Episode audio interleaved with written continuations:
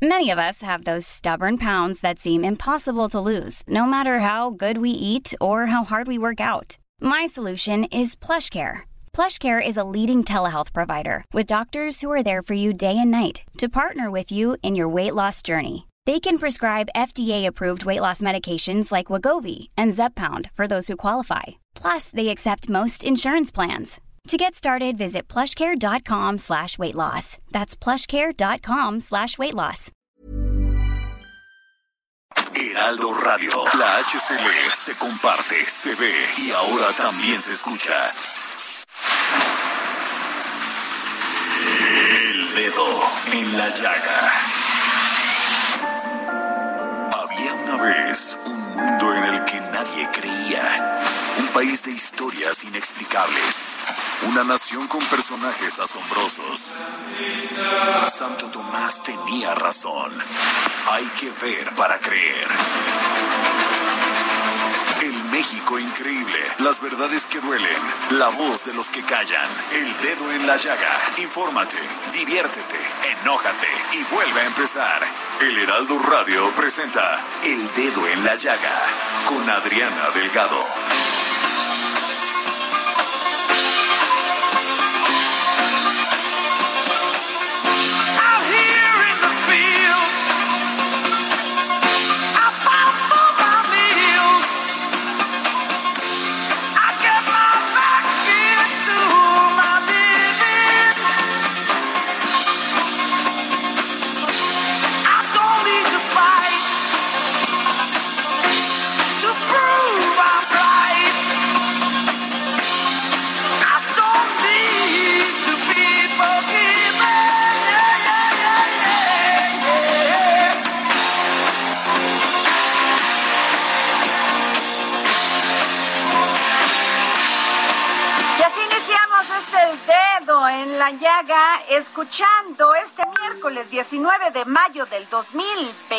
2021 y además hoy es Día Mundial del Médico de Familia. Un gran beso a todos los médicos, o sea, los pediatras o cómo serían, médicos generales, porque sí, exacto.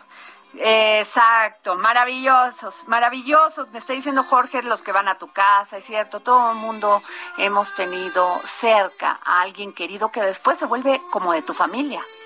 ¿No? Pero bueno, un gran beso y además pues le dedicamos esta canción de Baba, de Baba, oh, no, es de la banda The Who, con la canción Baba O'Reilly y que solamente, fíjense nada más, nada más solamente tiene cua- 341 millones de reproducciones en Spotify.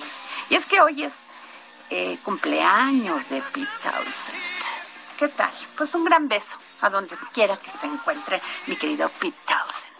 Eh, y bueno, fíjense que hoy tenemos muchísima información y les quiero leer breve, rápidamente, porque el PRI acaba de, de informar que presentó una iniciativa con proyecto de decreto por el que se reforma el artículo 78 de la Ley de Amparo reglamentaria de los artículos 103 y 105 constitucional en materia de mandamientos legislativos al Congreso de la Unión en sentencias de juicio de amparo.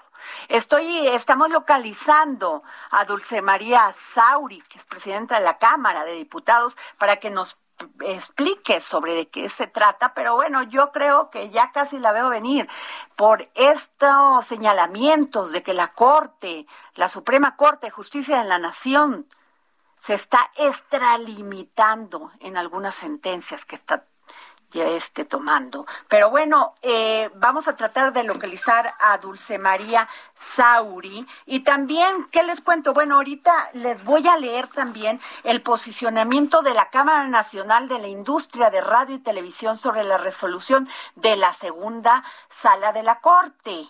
Y es dice en la intervención de la autoridad en los códigos de ética de radiodifusión, el cambio de la autorregulación por la supervisión burocrática y el resurgimiento de lineamientos para los informativos. Y dice, un ataque directo a la libertad de expresión, al derecho a la información y a los derechos de las audiencias, lo resuelto por la segunda sala de la Suprema Corte de Justicia de la Nación, lo que impugnará ante las instancias internacionales de Derechos Humanos y ante la... ¿Qué tal? O sea, de veras que no está nada fácil porque esto se viene, este, Sí, y ante la, el Consejo de la Judicatura Federal, la, la, sentencia pretende restituir la vigencia de los lineamientos de las audiencias del IFETEL del 2016 eh, y la facultad para que el instituto emita nuevos lineamientos, lo que constituye un grave retroceso, configura un modelo de censura, suprime la autorregulación y se viola flagrantemente la Constitución, por lo que se hace un llamado al trabajo jurídico conjunto para que a través de las, de las instituciones del Estado se corrijan los excesos y riesgos del fallo judicial. Y ahí esto tiene relación con lo que acaba pues esta iniciativa a la reforma de la ley de amparo. Pero bueno, eh, tenemos, eh, nos seguimos con el programa y quiero decirles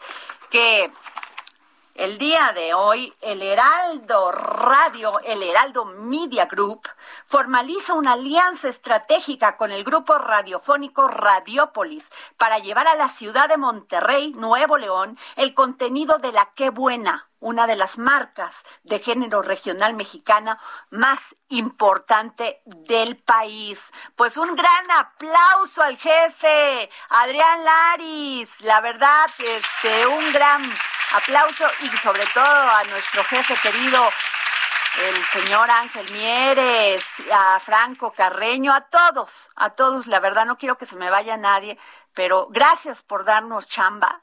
Gracias por por seguir manteniéndonoslas. La verdad, en estos momentos hay que agradecer tener trabajo y, y, por eso hay que dar lo máximo todos los días. Y quiero mandar un saludo a un querido amigo que tengo por Twitter por el por Twitter que se llama Roberto Amando Cortés que me pidió que lo saludara. Aquí está Armando. Te mando un gran saludo y un gran beso. Y bueno, pues nos vamos al tema, porque fíjense que el día de ayer se llevó a cabo la primera reunión de la Comisión de Libre Comercio de, del Tratado, pues el TECMEC, y que contó con la participación de la representante comercial.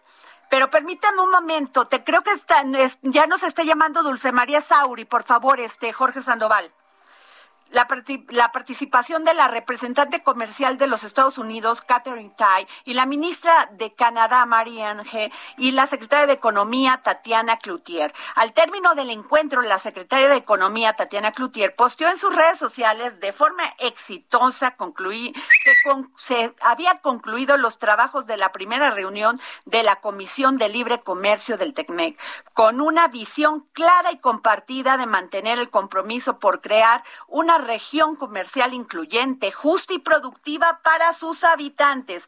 Aseguró que en todo momento el diálogo fue cordial y franco, que este tipo de acercamientos ayudará a fomentar el comercio trilateral y señaló que se generó una relación muy buena entre las tres ministras y que servirá para el beneficio de las tres naciones y de, la de toda la población.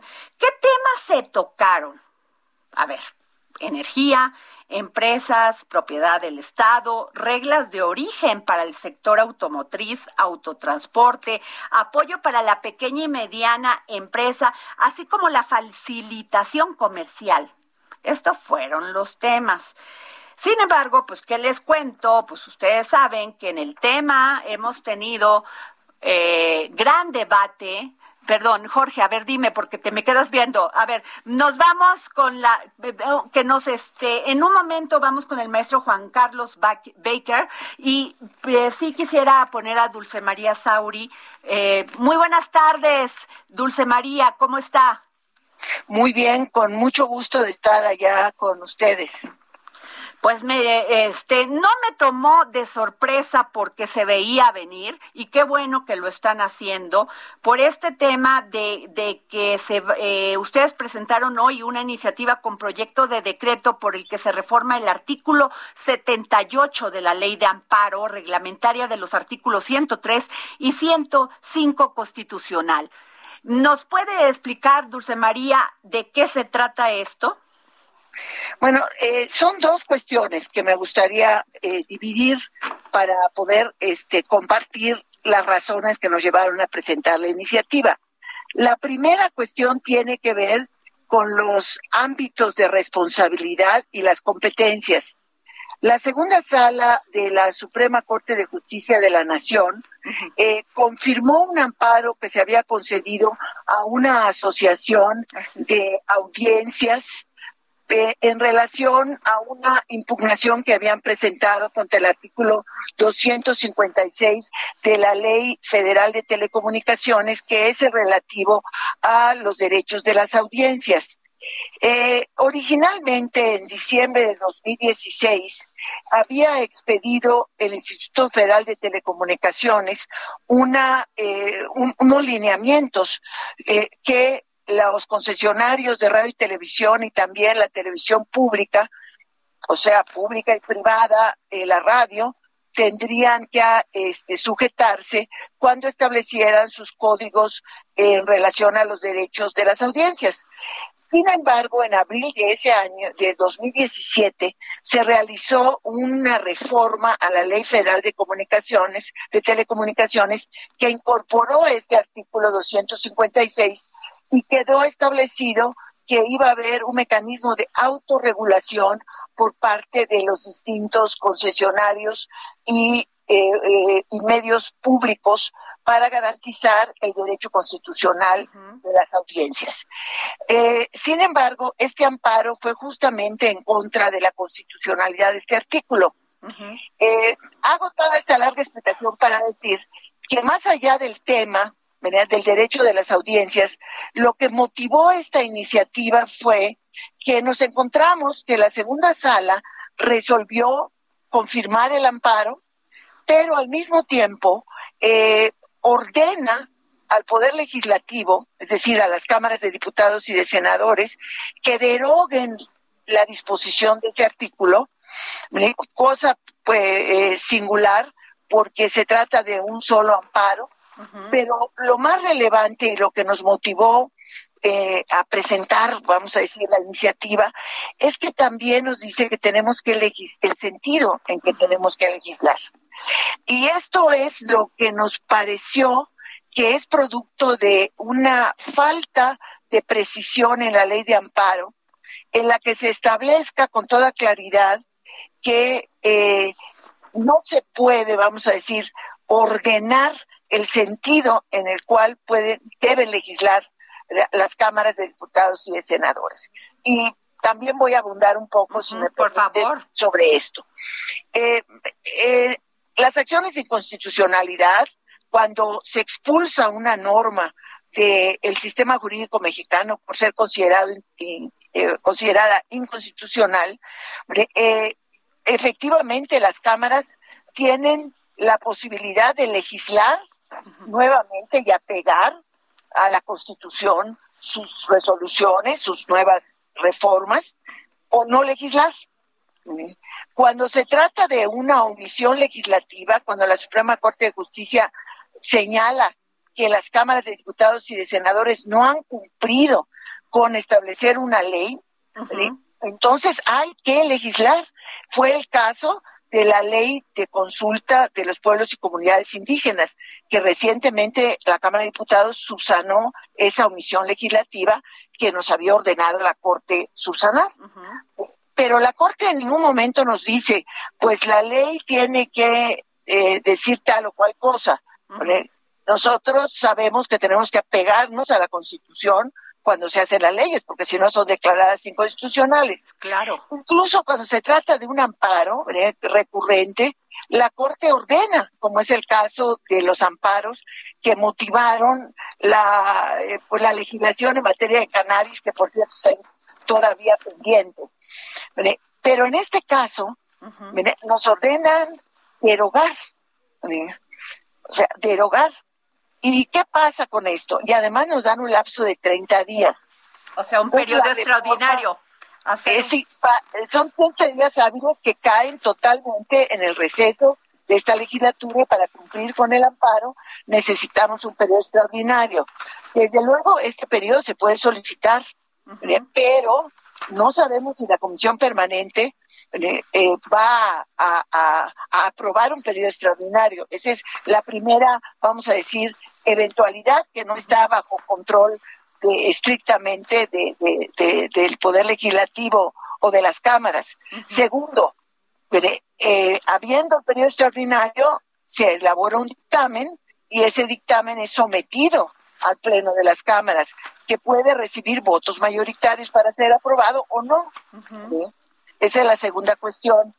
Por eso también la iniciativa de reforma establece que las cámaras eh, de diputados y senadores durante sus recesos eh, no contarán pues para para periodos este eh, para cumplir un amparo que tendrá que ser o se contará a partir de que las cámaras estén activas en los seis meses y medio del año en que se realizan periodos de sesiones ordinarias.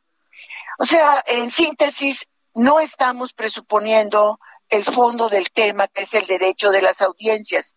Estamos eh, señalando que se requiere precisar en la ley de amparo eh, que uno que no nos pueden eh, decir cuál es el sentido de nuestras determinaciones eh, legislativas.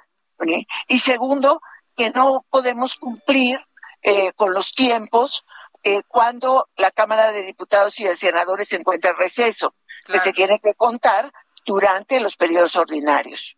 Bueno, y además aquí es muy claro en esta iniciativa que presentaron, el Poder Judicial Federal no puede suplantar las atribuciones legislativas que la Constitución de la República concede al Poder Legislativo Federal al pretender que se legisle un sentido determinado, como no puede ordenar o condicionar el resultado de los procesos parlamentarios que llevan a cabo representantes populares electos por el voto popular con base en su libertad de acción y decisión y que además vulnera el principio constitucional, constitucional de división de poderes. Sí, esa es una cuestión que una situación de esta naturaleza puede propiciar justamente porque no queremos que esta, esta ambigüedad, eh, eh, eh, vamos a decir, estos distintos puntos de vista este, puedan prevalecer en esta o en cualquier otra materia, es que presentamos la iniciativa y esperemos que haya atención para que en la ley de amparo quede justamente precisadas estas cuestiones. La, la, Corte, la Suprema Corte de Justicia tiene plenas atribuciones para declarar que son inconstitucionales cualquiera de los actos legislativos. Esa es, esa es su atribución, su responsabilidad. Este, y lo puede hacer a través de la de la acción de constitucionalidad o de los amparos, como he señalado. Pues, pero la Corte puede, eh, vamos a decir, expulsar, pero la Corte no puede ordenar el sentido de la legislación. Muchas gracias, Dulce María Sauri. Muchas gracias, presidenta de la Cámara eh, de Diputados. Muchas gracias por tomarnos la llamada para el dedo en la llaga. Mucho gusto. Hasta, luego. Bueno, pues ahí escucharon la voz de Dulce María Sauri explicándonos esto que, ¿qué tal? ¿Qué tal? Yo lo puse, pueden verlo en mi artículo del día de ayer, una corte legisladora. Por favor, léanlo, es arroba Adri Delgado Ruiz. Y les cuento, eh, bueno, les está contando esto que fue la reunión que tuvo eh, el día de hoy nuestra secretaria de Economía, con las secretarias de Economía de Estados Unidos y la ministra de Canadá también para hablar sobre este tema de, de los donde se está atorando el TECMEC, ¿eh? y hablaron pues de todo el tema de automotriz, hablaron del tema del petróleo, donde hay varios amparos que ya generaron debate entre los dos países, ¿eh? Y que nos va a dar, verdad, o sea, aguas porque hay, incluso ahí vienen varias demandas de sindicatos que ya lo hemos platicado aquí, ¿eh? que se infiltran en algunas empresas, generan un caos, todo esto para generar que los empleos se vayan para Estados Unidos y no se queden en México. Pero de esto y más, este, vamos a hablar con el maestro Juan Carlos Baker más adelante y, y déjenme decirles que una, hoy salieron las encuestas del Heraldo de México. So, del, ¿Cómo van? los candidatos en el Estado de México y tengo en la línea a Juan Rodolfo Sánchez Gómez, candidato de Morena, PT y Nueva Alianza la alcaldía de Toluca. ¿Cómo está Juan Rodolfo?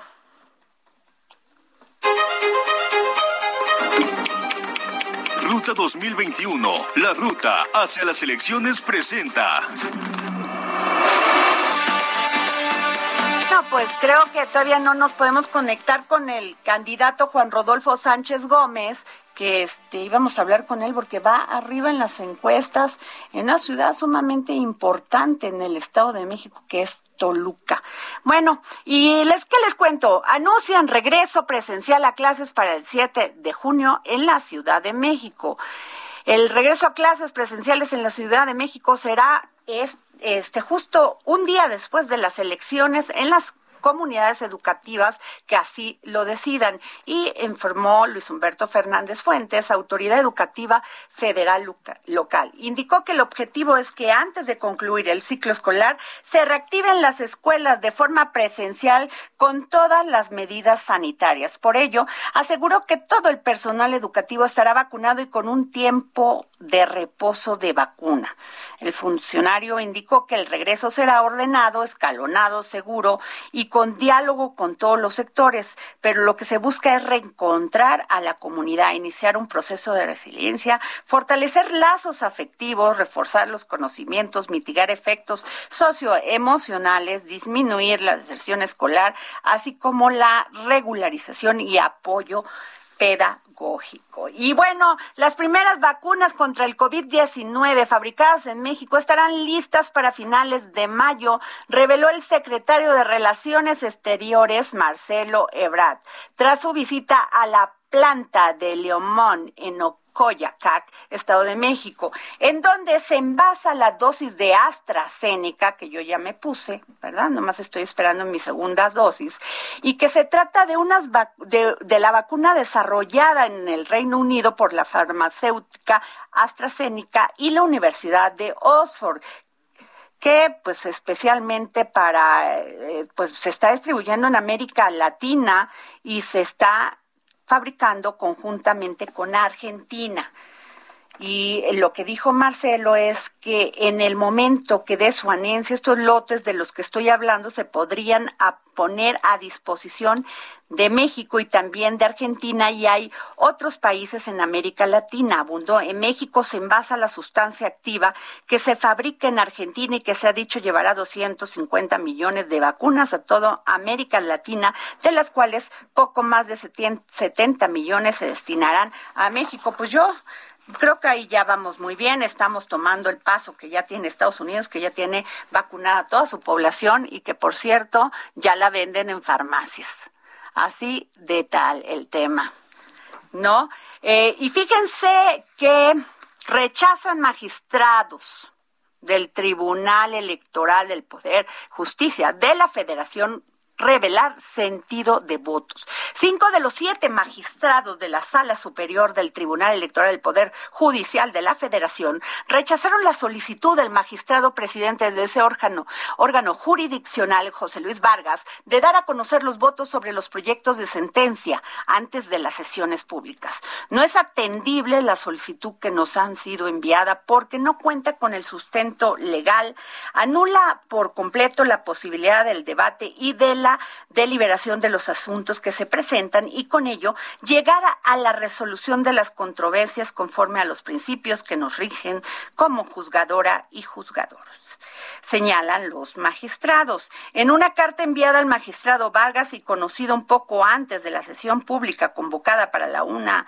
quince horas, los magistrados Reyes Rodríguez, Felipe de la Mata, Yanino Tolora, Felipe Fuentes e Ida Infantes le dicen al magistrado Vargas que la solicitud de enviar sus votos al secretario general antes de la sesión atenta contra la independencia y autonomía. Y bueno, pues nos vamos a un corte y regresamos. Estamos aquí en el dedo, en la llaga. Yo soy Adriana Delgado Ruiz. Nos escucha por la 98.5 aquí en el Heraldo Radio.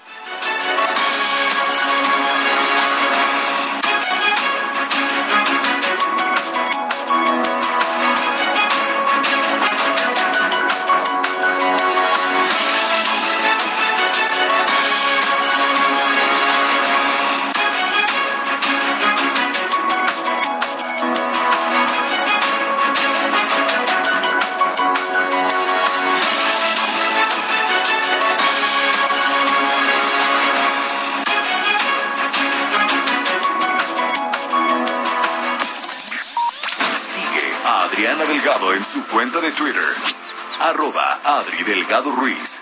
Además, te invitamos a enviar tus opiniones y comentarios en texto o por mensaje de audio a través de WhatsApp al 55 2544 3334. Y si quieres escuchar El Dedo en la Llaga de El Heraldo Radio, en cualquier momento y donde quiera que te encuentres, descarga el podcast disponible en Spotify y iTunes. Heraldo Radio, la H que sí suena y ahora también se escucha.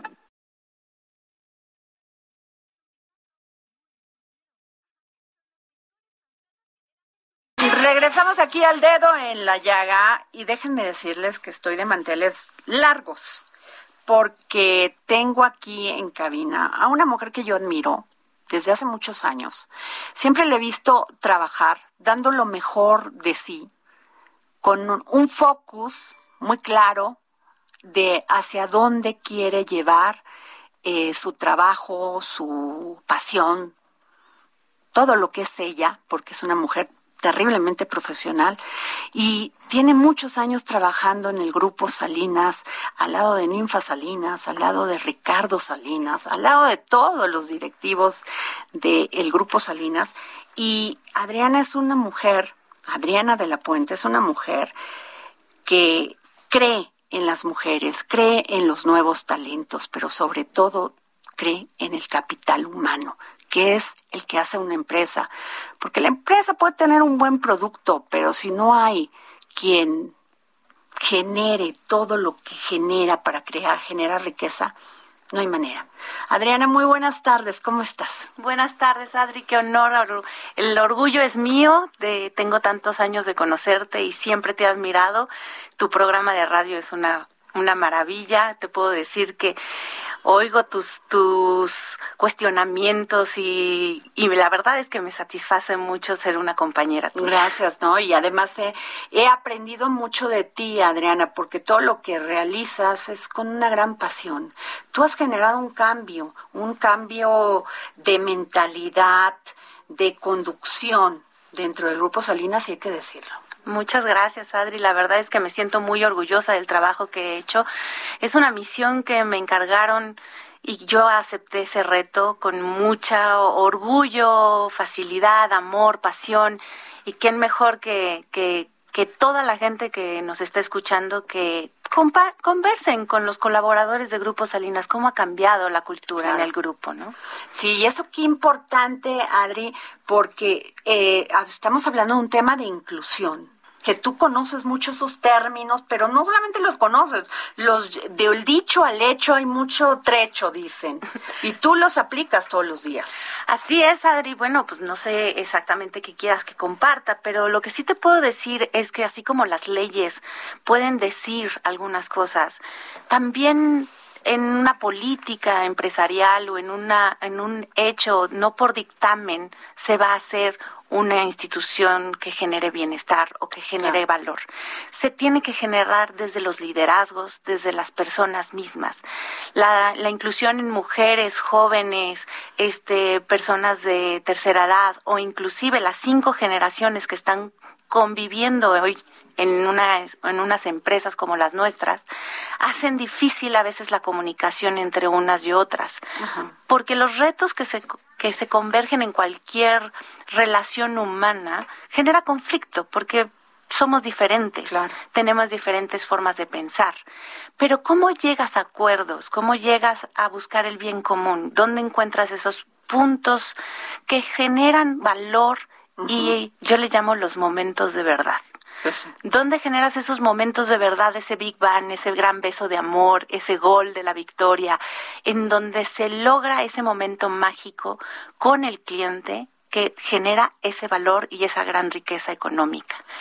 Ese momento para que se logre, una persona tiene que estar bien en la empresa, tiene que estar bien en, la, en, en, lo que genera, en satisfacerse con un propósito, más allá de solo vender un producto, una tarjeta bancaria o un programa de televisión o una motocicleta itálica, por decir debe saber que su propósito es llevar una movilidad, un sueño, una fiesta de 15 años en un préstamo.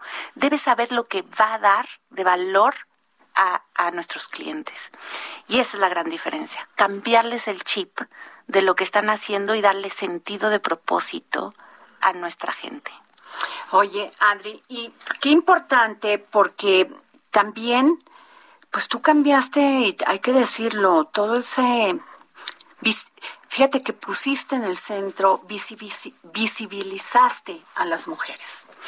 Sí, fíjate que las mujeres tienen una, una cosa que somos muy perfeccionistas. Las mujeres somos perfeccionistas y siempre estamos tratando de mostrar en nuestros diferentes roles, nunca descansamos. Decía un antropólogo que tenemos como un malabar de platos y todos los queremos tener todos en movimiento, ¿no? Soy madre, soy hija, soy hermana, soy profesionista, soy este deportista, soy este amiga y entonces al final de cuentas te encuentras en un rol agotador, ¿no? Algunos hombres me dicen, es agotador pensar todo lo que tienes que hacer. Terminas de trabajar y llegas a, cocinarles a tus hijos o a atender la escuela, a buscar este un espacio con ellos, con tu esposo o tienes tantos roles que a veces nosotros somos las propias limitantes de buscar esos espacios de éxito. Entonces, ¿cómo generas una cultura empresarial que mueva a las mujeres a que tengan autoconfianza, autoconocimiento y que sepan manejar los diferentes momentos de su vida para poder ser más relajadas y tener éxito en todas? Claro. Eso es lo difícil, y se puede hacer con muchos programas y con la cultura, pero siempre digo que es trabajando con tu propio ser, con un manejo de tu tiempo, con ser respetuoso, ¿no? En tiempos, formas. Y eso se logra con unos buenos líderes. Y para eso necesitas líderes que crean en la mujer o en el talento de jóvenes o en el talento de cualquiera que se valga las oportunidades igualitarias, ¿no? Ahora es muy importante porque de esto del dicho al hecho, pues Grupo Salinas, ahí está Fidela Navarro. Es cierto. Está Sandra Smester, que fue es la primer mujer llevando a cargo la teniendo a su cargo la dirección de contenidos de TV Azteca. Está Cecilia Falabrino. Cecilia, las todas estas ejecutivas ninfas salinas, pero todas estas ejecutivas del Banco Azteca, de Electra, que además no es un tema, perdón, de, de, de cuota. No. Es un, es un tema de, de profesionalismo, de entrega y de haber o de estar ahí en la lucha diaria pero no es porque, a ver, tú eres mujer y te lo mereces. En la iniciativa privada eso no funciona. No, claro que no. Pero que si hay oportunidades y que te digan, órale, si trabajas bien, tienes oportunidad, es muy valioso. Y yo creo que, como dices, la cuota tiene un defecto per se, ¿no? La cuota per se no demuestra el talento, demuestra que tenemos, según esto, los mismos derechos. Pero no, yo creo que ser equitativo significa darle la misma oportunidad a un hombre o a una mujer, darle la misma oportunidad a quien tiene el talento. Nosotros creemos en el talento. Y hay mujeres talentosas en México, en el mundo, en todos los lugares y a todos los niveles. Y por eso Grupo Salinas es un grupo incluyente.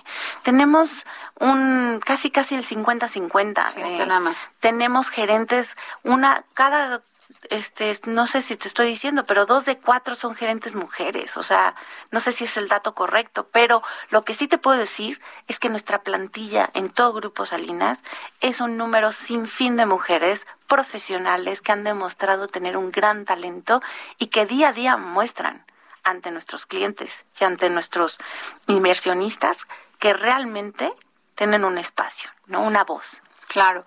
Y Adrián, estamos hablando con Adriana de la Puente, directora de Bienestar, Comunicación e Integración de Grupo Salinas. Adriana, eh, además de todo, tú eras una mujer con una gran profundidad y con un, como dice Jorge Sandoval, nuestro productor, es una mujer muy amueblada. Pero no solamente porque hace yoga, es una mujer que respira espiritualidad. ¿Cómo te preparas tú como mujer? Te están escuchando muchas jóvenes que dicen algún día yo quiero ser como, como Adriana de la Puente, ¿qué les dirías? Mira, el otro día tuve... ¿Qué te ha costado trabajo? ¿Qué no? ¿Qué has tenido que sacrificar? ¿Qué no? ¿Qué has tenido que contribuir también para ti misma? Lo que sí te puedo decir es que el trayecto de la vida te va llevando por muchas, este, pues muchas, mucha piedra, ¿no? O sea, tienes que saltar el muro, pero todo está en la actitud.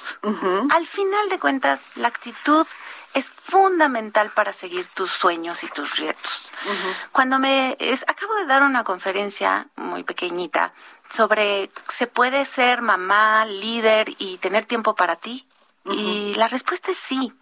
Yo no sé cuál va a ser el balance de cada una de las jóvenes que me esté escuchando, joven. Yo lo que te puedo decir es que tienes que tener un profundo autoconocimiento de ti mismo tiene que empezar por conocer qué te gusta, qué no te gusta, tener una convicción de lo que te apasiona y para qué estás aquí, cuál es tu propósito. Yo digo que en mi nombre está mi misión. Adriana de la Puente es un gran puente.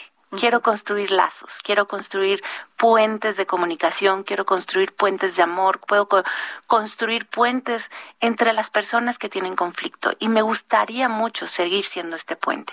Yo tengo mi visión muy clara. Y si no tienes un balance, no puede ser. Siempre se dice, oye, ¿quieres ayudar a los demás? Necesitas empezar por ti, por ti misma ayúdate primero que podrás ayudar. Por eso en los aviones te dicen, oye, primero la máscara de oxígeno va a ti y luego se la pones a los demás. Lo mismo tienes que hacer con tu vida. Primero piensa en ti, resuelve tus problemas, resuelve tu autoestima, genera tu autoconocimiento, tu proyección y luego vas a poder encontrar tu misión de vida. Yo te aseguro que esas mujeres que están queriendo crecer deben encontrarse dónde están poniendo su techo, dónde lo quieren.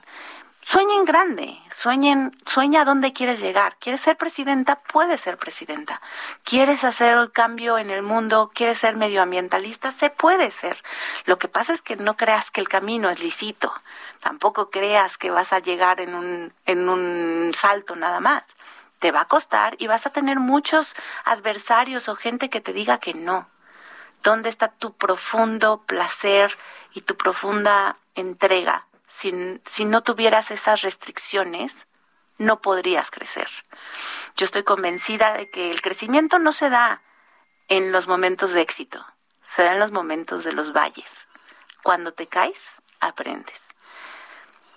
Bonito, Adriana. Y qué importante es eso porque hay muchas empresas que todavía no entienden aquí en México cómo cambiar la mentalidad, no solamente de generar un clima eh, agradable de trabajo, sino también generar todas estas, esta pasión que desarrollas cuando tienes a un ejecutivo que te ayuda a saltar esos puentes? Pues al final debes creer que tú eres el orquestador, pero tienes un primer violín. Tienes siempre a los mejores. Tienes que creer que tu equipo va a ser el mejor, va a ser mejor que tú. Al final el, el director de orquesta no toca el violín, no toca el oboe, no toca el arpa. Son aquellos los que tocan el, esos instrumentos, los que hacen magia. Tú simplemente eres un facilitador que les ayuda a tocar todos en sinfonía. Y eso sucede, Adri, porque tenemos que pensar que las empresas deben concientizarse que una persona que se desarrolla, que crece, que genera valor, es más valiosa, ¿no? Y que si está feliz y tiene bienestar, genera hasta el 30 o 40% más de productividad. ¿Tú sabías eso? Está comprobado en miles de estudios. Por eso Grupo Salinas formó hace siete años un área de bienestar, para poder generar, cuidar de personas a personas, más allá de tus metas, porque depende el momento de vida. Tú dime, si te estás divorciando, ¿cómo va a estar tu mente cuando estás trabajando? no puedes. pues no puedes. No puedes, no puedes estar conversando porque estás en tu mente que tienes un problema con tu hijo o que te estás separando y no vas a rendir y, y- y brindar el servicio a tu cliente como se merece. Claro. Si estás bien y haces esa resiliencia y lo regresas lo más pronto posible a un estado de mental súper bueno, lo que estás haciendo es formando un mejor servicio y por lo tanto una mejor ganancia. Si lo quieren ver por las personas, generas mejores personas. Y si lo quieres ver por productividad, generas mejor ingreso. Totalmente. Adri, eh, ¿qué mensaje, Adriana de la Puente, qué mensaje le mandarías a los jóvenes y, bueno, a los hombres o mujeres, ya no le vamos a poner edad, que quieran entrar a trabajar a Grupo Salinas? ¿Y cuáles son, pues, qué, le- qué les dirías? Eh, ¿Qué valores tienen que tener? Antes de los valores, les diría, si sueñas con trabajar en Grupo Salinas, estás en el lugar correcto, porque es un gran lugar para trabajar. Una de las cosas que debes tener, sin lugar a dudas, es la adaptabilidad, adaptarte fácil a los cambios. Este mundo va tan dinámico y tan cambiante que necesitas flexibilidad, resiliencia, capacidad de moverte. Yo estoy convencida yo- yo tengo, estoy segura que una persona que quiera trabajar en el Grupo Salinas, si tiene energía, actitud y decisión de que ese es su sueño, que lo siga buscando y que lo logre. Pues muchísimas gracias, querida Adriana de la Puente, eh, directora de Bienestar, Comunicación e Integración del Grupo Salinas. Muy, muy, muy, este, de corazón tu plática. Mucha gente que nos escucha, muchas jóvenes. No sabes cómo les puedes cambiar la vida cuando te escu- escuchan personas y mujeres como tú. Muchas gracias, Adri, por la oportunidad. Agradezco al Heraldo y, por supuesto, a tu programa, El Dedo en la Llaga. Sigan escuchando a Adri, que es una gran, gran comunicadora. Gracias. Gracias, Adri. Muchas gracias, Adriana de la Puente. Y bueno, ¿qué les cuento? Fíjense, ustedes saben, 27 días antes de que se disparase el primer cohete de Gaza la semana pasada, un escuadrón de policías israelí entró en la mezquita de Al-Qasá de Jerusalén, apartó a los asistentes palestinos y atravesó el vasto patio de piedra caliza. Luego cortaron los cables de altavoces que transmiten las oraciones a los fieles desde cuatro minaretes medievales. Era la noche del 13 de abril, el primer día del mes sagrado musulmán del Ramadán. También era el día del recuerdo en Israel que honra a los que murieron luchando por el país. El presidente israelí iba a pronunciar un discurso en el Muro de los Lamentos, un lugar sagrado para los judíos que se encuentra debajo de la mezquita. Y las autoridades israelí temían que las oraciones lo ahogaran. El incidente fue confirmado por seis funcionarios de la mezquita, tres de los cuales lo presenciaron. La policía israelí declinó hacer comentarios. En el mundo exterior apenas se registró. Pues sí, días después, un conflicto que creo que no tiene fin, parece no tener fin. Pero para eso tenemos a un hombre que sabe de estos temas de Medio Oriente, de esta crisis que han vivido estos países durante pues digo, no solamente años, siglos. Erra Chabot, analista político, ¿cómo estás? Hola, ¿qué tal Adriana? Buenas tardes, buenas tardes a tu auditorio. Pues sí, lo dicen bien, un conflicto muy, muy complicado, un conflicto que pues ya cumple más de 70 años y en donde las partes difícilmente pueden llegar a un acuerdo.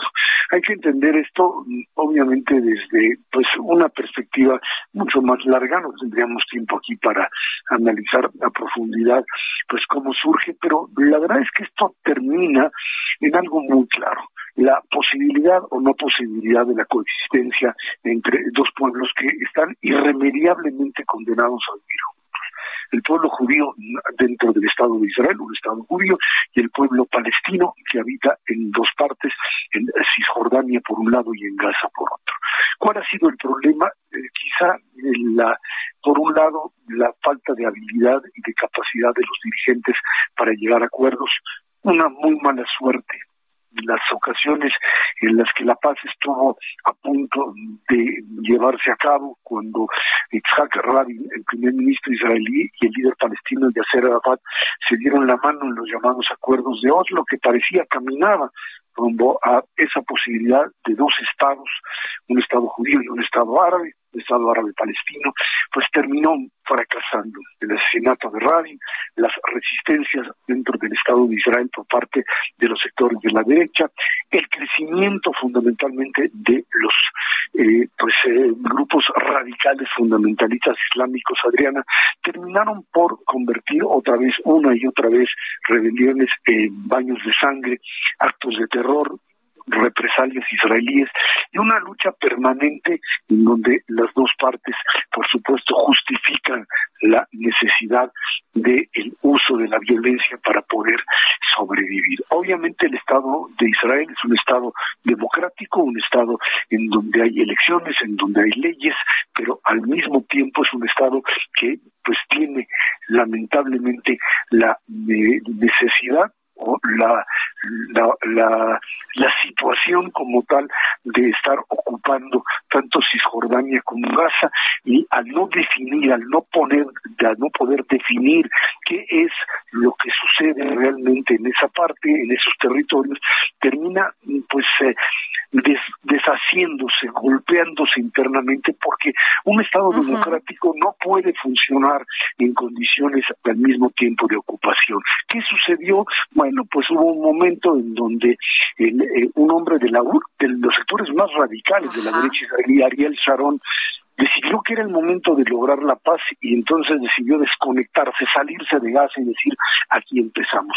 Otra vez la tragedia, en ese camino Ariel Sharon pues vive un, eh, un, momento eh, de salud grave, un derrame cerebral, y el proceso se termina, y termina después de muchos juegos ascendiendo al poder Benjamin Netanyahu, un hombre cuyo pues objetivo es por un lado mantenerse indefinidamente en el poder, vía elecciones sin duda alguna, pero mantenerse en el poder y por otro lado cancelar la opción de dos estados y tratar de mantener esta idea de que se puede pues al mismo tiempo convivir con un estado hebreo por un lado y por otro lado con una población palestina a la que puedes tener pues con determinado nivel de autonomía pero no con un estado nacional propio. ¿En qué deriva eso? Bueno, pues en que los grupos fundamentalistas musulmanes ocupan o tienen el control fundamentalmente primero en Gaza y ahora tienen también en la otra parte, en Cisjordania y Jerusalén Oriental, la capacidad de influir en un liderazgo que era anteriormente moderado, el de el grupo de Mahmoud Abbas, que es el grupo de la autoridad palestina, los negociadores, que finalmente tampoco son ya capaces de contener esto. ¿A dónde nos lleva esto? Pues simplemente a chispazos, a una situación en donde pues la autoridad israelí, Benjamin Netanyahu, creyó que pues teniendo relaciones con países árabes, ampliándola, lo hizo con los Emiratos Árabes, lo hace con distintos, con Marruecos, etcétera. El tema que la solución al problema palestino podría pasar a un segundo término. Lo que sucedió simplemente es que ante esta situación, aunado a una crisis, y esto es muy importante, Adriana, Israel lleva más de casi ya tres años sin un gobierno. O sea, gobiernos, eh, hay elecciones una y otra y otra vez, vamos ya casi por la quinta elección en, prácticamente tres años. Y en función de esto, pues lo que te sucede es que eh, sigue funcionando un gobierno de, digamos, interinos o gobiernos eh, en, funciones le llaman, y lo que sucede es que pues no hay un, una guía, no hay capacidad de respuesta. Y esto es lo que sucede, de repente un chispazo como el tema de la mezquita, como una disputa sobre una, una posesión de, de, tierras en una zona en Jerusalén, de una propiedad ahí, pues te lleva finalmente a lo que estamos viviendo, otra vez a la reactivación del lanzamiento de cohetes desde Gaza hacia población civil y la respuesta violenta también por parte de los israelíes sobre esto. Y bueno, pues ahí están las dos partes. ¿Cómo se soluciona esto? No lo sé, si lo supiera no estaría hablando contigo, estaría en otro lugar pues con capacidad de, encontrar o decirles qué hacer. A mí lo que me queda claro es que eh, lo que va a suceder en los próximos días es otro cese del fuego, que quizá nos dé otros cinco años de tranquilidad, pero mientras no haya, y ese es eh, eh, una solución nacional en donde haya un Estado palestino al lado del Estado judío, no vamos a tener la paz que tanto queremos. Muchísimas gracias, querido Ezra Chavot. Sin duda, muy interesante lo que nos comentas. Muchísimas gracias. Nos acabó el tiempo. Gracias por haber estado con nosotros.